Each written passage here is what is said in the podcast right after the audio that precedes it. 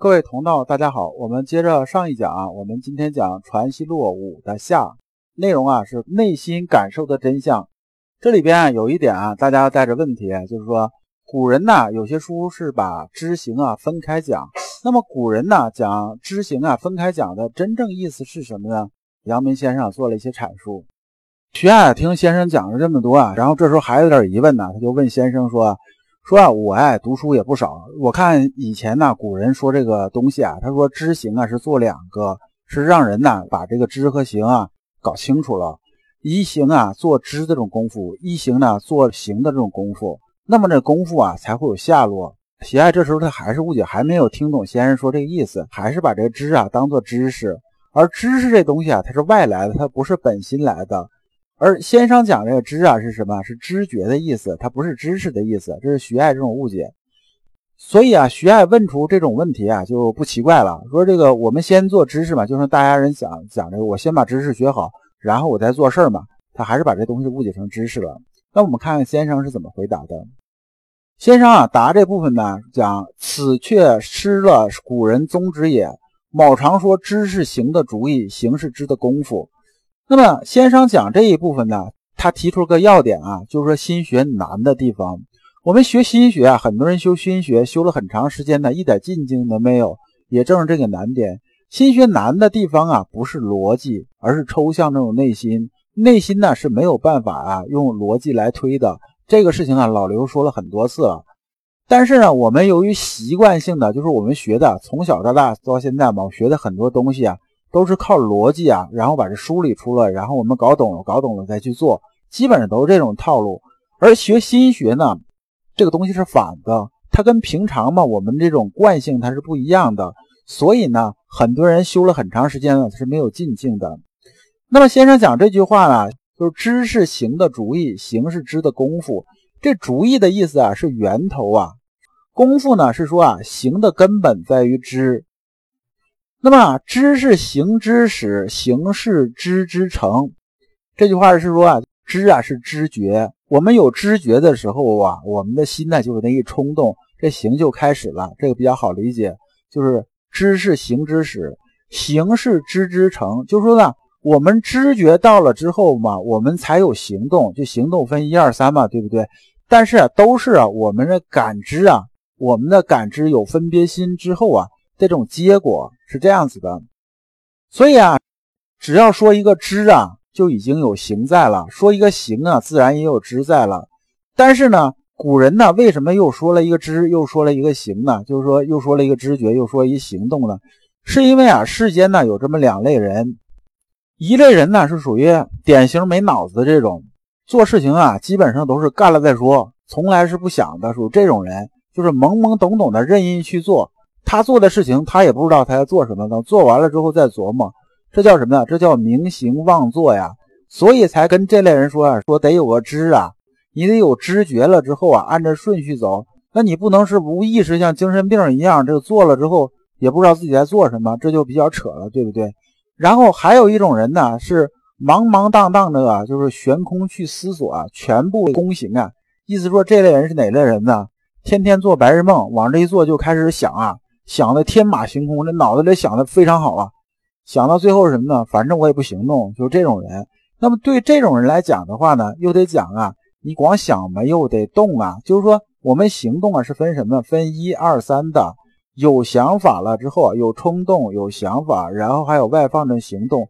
你到这个二的时候，干脆踩刹车了，那你这行啊始终是行不下去，这是没有用的。是因为啊，这个世间呢有这两类人，所以古人才说什么呢？才说啊，知和行才分开讲，但是啊，古人的意思啊没有偏离啊。我讲这个意思，古人讲还是说啊，我们要知行合一，就是说有感觉、有冲动、有想法，然后把行动放下去，是讲的是这意思。他强调的还是合在一起，这才是古人这种本意，而不是说古人说把知要分开和行也要分开，不是这个意思。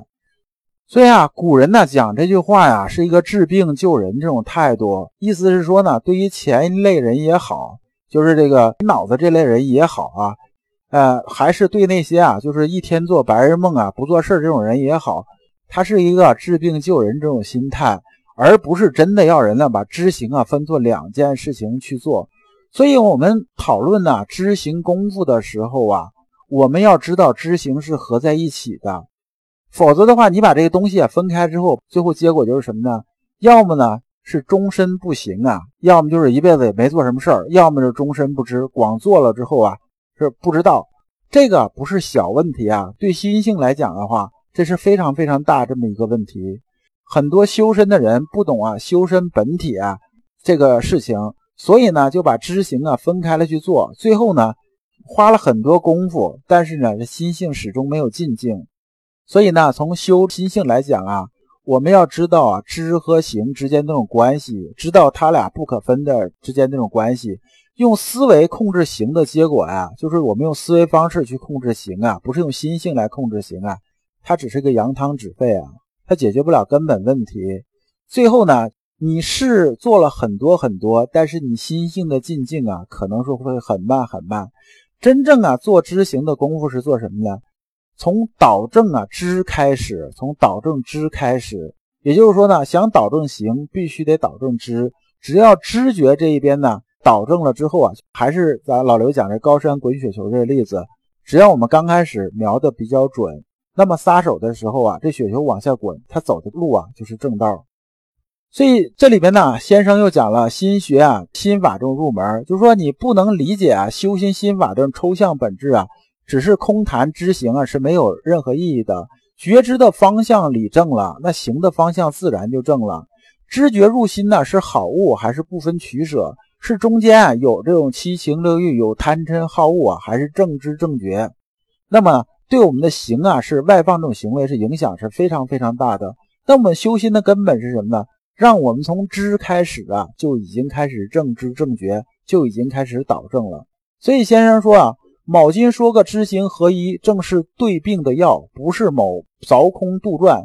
知行本体原是如此啊。说我们的心性啊，这种运行的这种规律啊，运行的真理啊，就是这样，它是知行合一的。有知必然有行，有行前面必然有知。我们知道这个宗旨了之后啊，我们才能修好心性。如果你宗旨都不知道啊，只是强调空谈知还是空谈行，那你这个事情不是白花功夫吗？也就是一个说闲话的意思。就是先生讲这一话呀，文言看呢还是比较客气的，实际上讲是很不客气的。说什么呢？说你啊要这么一搞法，这不就纯粹就是废话，白发功夫吗？是这么个意思。那么下一讲呢，我们讲传习录的六，就是格物的这种本质。感谢诸君。老刘所讲的都是老刘啊近二十年啊自己修心的一些心得和体会。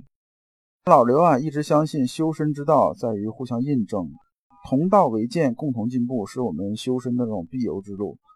如果啊诸位同道对老刘分享的内容比较感兴趣，愿意一起交流、聆听更多的分享，可以通过专辑介绍里边的联系方式联系老刘。今天的内容就到此结束，再次感谢诸君。